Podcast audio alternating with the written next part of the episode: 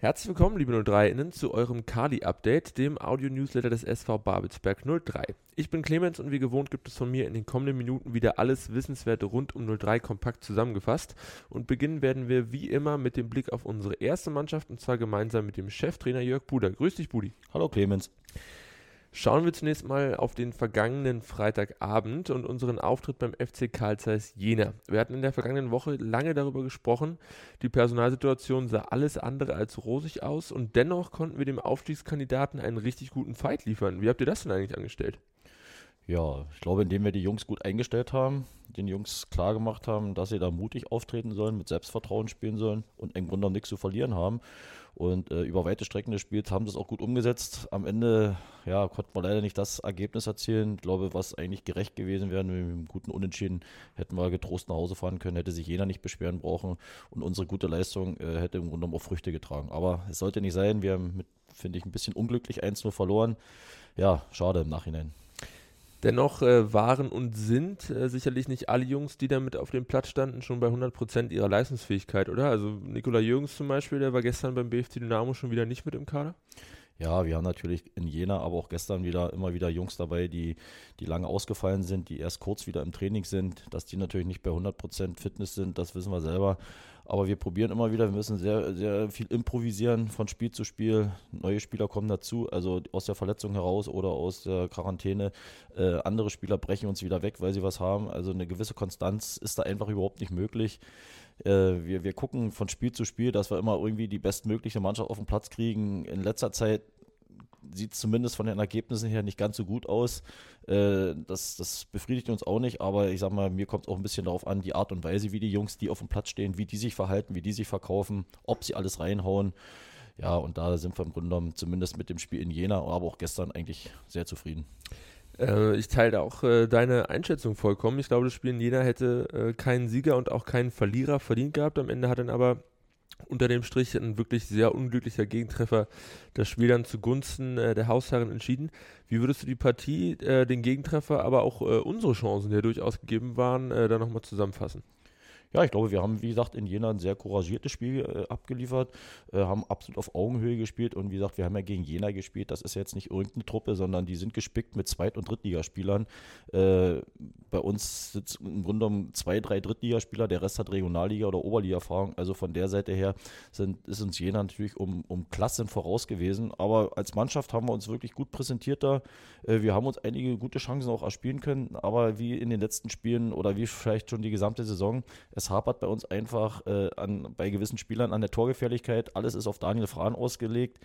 Ja, und äh, aus anderen Mannschaftsteilen ist da einfach ein bisschen zu wenig. Da haben wir Nachholbedarf ohne Ende. Und ich glaube, wenn wir da in Zukunft, ja, ich sag mal, den Fokus mehr drauf legen, dann, dann werden wir auch in der Tabelle noch weiter nach oben kommen, noch mehr Spiele gewinnen, noch erfolgreicher sein. Aber Daniel Fran alleine reicht halt nicht aus. Und das hat man bei Jena gesehen. Die haben dann nachher einen Eisler eingewechselt, der auch schon 14, 15 Tore hatte. Der saß vorher auf der Bank.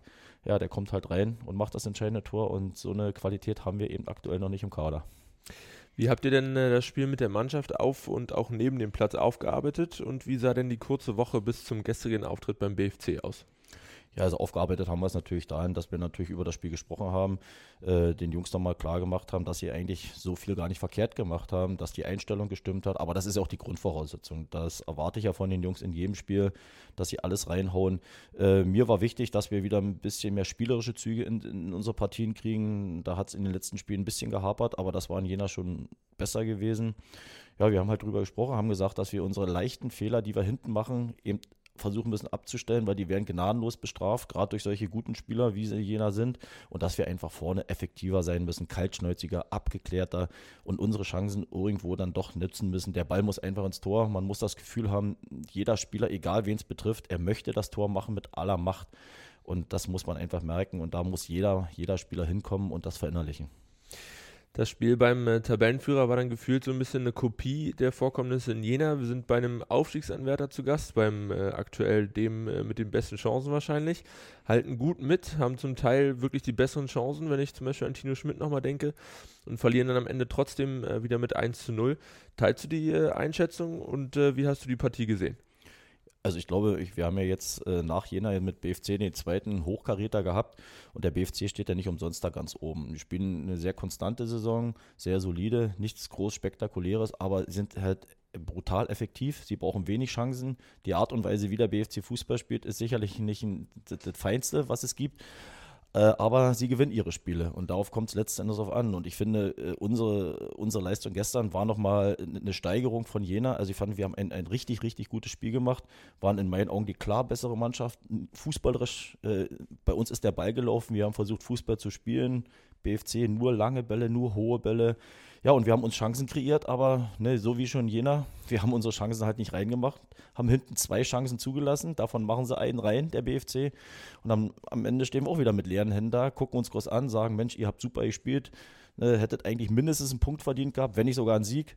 Aber wieder nur null Punkte und na, das gilt jetzt auch wieder aufzuarbeiten und Köpfe hoch und jetzt gegen Auerbach wirklich wieder alles reinhauen und dann möglichst auch einen Dreier einfahren nachdem ihr jetzt, beziehungsweise nachdem du jetzt äh, zumindest kurz mal drüber schlafen konntet, ähm, überwiegt aktuell eher noch der Frust über die Niederlage oder schon ein Stück weit auch Stolz über die Erkenntnis, dass man äh, trotz äh, angespannter Situation auch äh, dem Liga-Primus da definitiv gewachsen ist?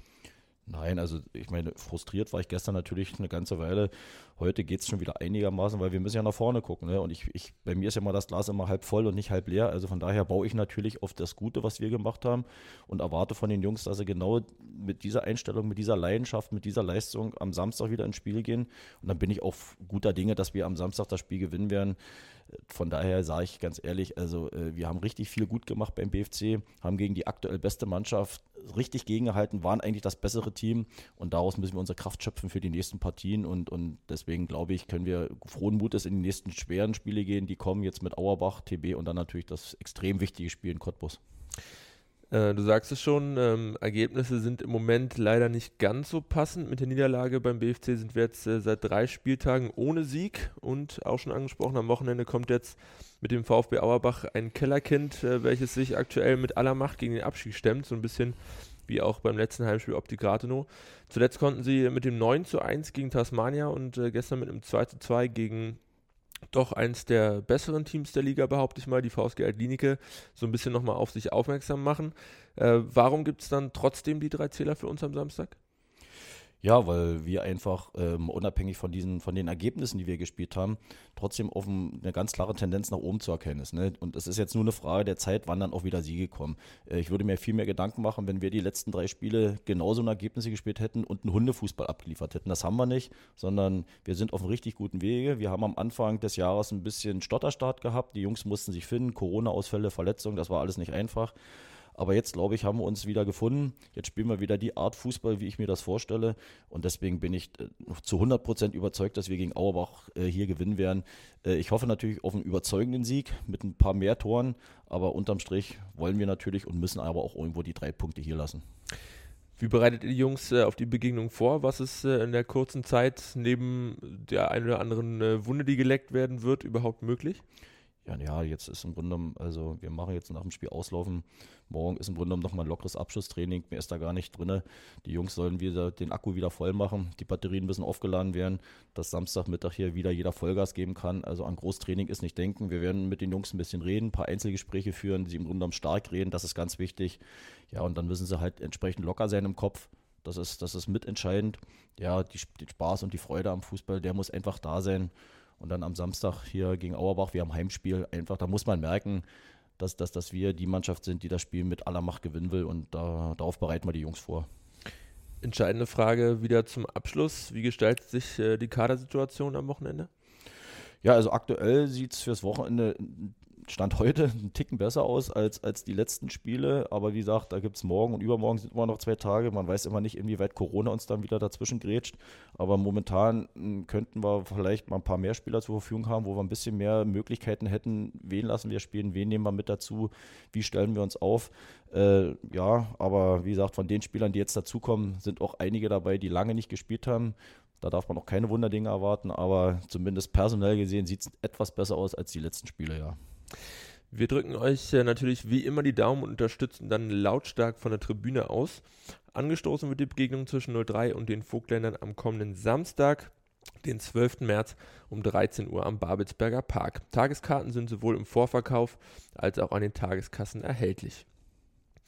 Für diesen Spieltag äh, gelten im Übrigen neue bzw. gelockerte Hygienevorgaben im Kali. Für die knapp 6000 zugelassenen ZuschauerInnen im Stadion gilt ab sofort nur noch die 2G-Regel sowie das Abstandsgebot von 1,5 äh, Metern und Maskenpflicht in Innenräumen. Wir bitten euch im Sinne eines für alle sicherst möglichen Stadionbesuches diese Vorgaben dringendst einzuhalten und appellieren gemeinsam mit dem Fanprojekt Babelsberg und unseren aktiven Fans auch weiterhin für einen freiwilligen Schnelltest vor und nach dem jeweiligen Spieltag. Auch wenn wir aller Voraussicht nach in der kommenden Saison wieder in einer spannenden Regionalliga Nordost auf Punktejagd gehen werden, so hat der Verein in der vergangenen Woche dennoch neben den Lizenzen für die Ober- und Regionalliga erstmals nach knapp zehn Jahren auch die Lizenz für die dritte Liga beantragt. Der NOFV und der DFB haben unserem Verein bereits den form- und fristgerechten Eingang der Dokumente bestätigt.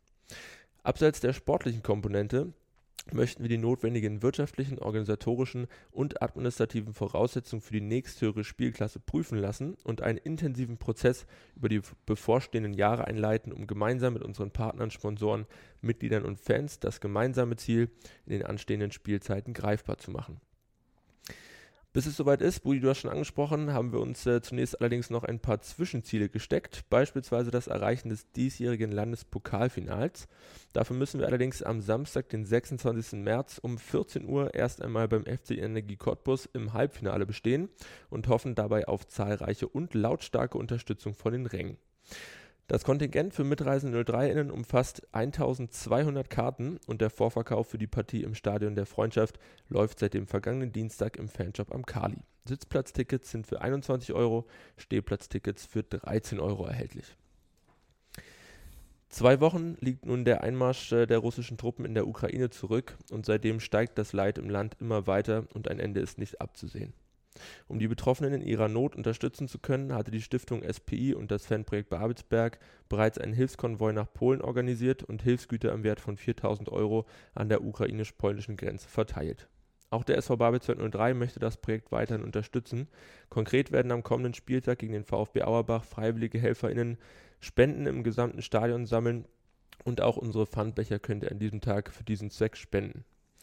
Zudem werden wir mit unseren Sponsoren in den Austausch treten und die Unterstützung für einen zweiten Konvoi prüfen, sowie gemeinsam mit unseren Potsdamer Partnern über Möglichkeiten der Unterbringung und Betreuung von Geflüchteten beraten. In diesem Sinne gewähren wir auch weiterhin allen Geflüchteten freien Eintritt zu unseren Heimspielen im Kalibnet-Stadion und auch Fußballtrainings für die geflüchteten Kinder und Jugendliche aus der Ukraine wird 03 anbieten. Weitere Ideen sind immer willkommen und werden geprüft. Wir danken euch für eure Hilfe. Zum Abschluss des heutigen Nachrichtenüberblicks schauen wir wie gewohnt noch einmal auf die Ergebnisse im Nachwuchsbereich und dabei heute auf unsere U16, die sich auch von einer fast fünfmonatige Winterpause von Mitte November vergangenen Jahres bis zum letzten Wochenende nicht vom Erfolgskurs hat abbringen lassen. Gegen den SV Grün-Weiß Brieselang feierte die Mannschaft des Trainerteams Johannes Brunsler und Niklas Nolte einen ungefährdeten 3-0 Heimsieg und führt die Landesklasse damit weiterhin ohne Saisonniederlage an. Bereits am kommenden Wochenende soll diese starke Serie ausgebaut werden. Dann gastiert unsere Nachwuchsmannschaft bei der aktuell drittplatzierten Spielgemeinschaft Optik Rathenow Chemie Premnitz. Angestoßen wird die Partie dann am Samstag, den 12. März um 11 Uhr am Stadion Vogelgesang. Das war's mit dem Kali-Update für diese Woche. Wir hoffen, wir konnten euch wieder gut unterhalten und auf den neuesten Stand bringen. Wir bedanken uns wie immer fürs Zuhören und würden uns freuen, euch auch in der kommenden Woche begrüßen zu dürfen. Bis dahin gerne auch diesen Podcast abonnieren, bewerten und weiterempfehlen. Ich wünsche euch eine angenehme Woche. Bis zum nächsten Mal. Wie baut man eine harmonische Beziehung zu seinem Hund auf? Puh, gar nicht so leicht. Und deshalb frage ich nach, wie es anderen Hundeeltern gelingt, beziehungsweise wie die daran arbeiten. Bei Iswas Dog reden wir dann drüber. Alle 14 Tage neu mit mir, Malte Asmus und unserer Expertin für eine harmonische Mensch-Hund-Beziehung, Melanie Lippisch. Iswas Dog mit Malte Asmus. Überall, wo es Podcasts gibt.